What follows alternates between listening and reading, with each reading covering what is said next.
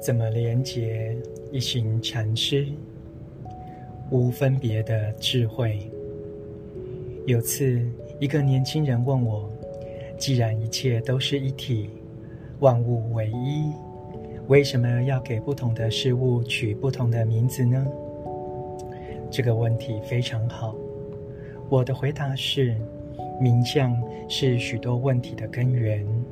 我们给各个地方取不同的地名，如北美、伊朗和伊拉克，但它们都是地球的一部分。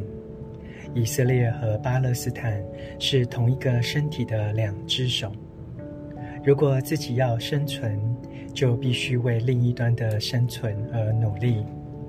生存是指人类整体的生存，不是一部分而已。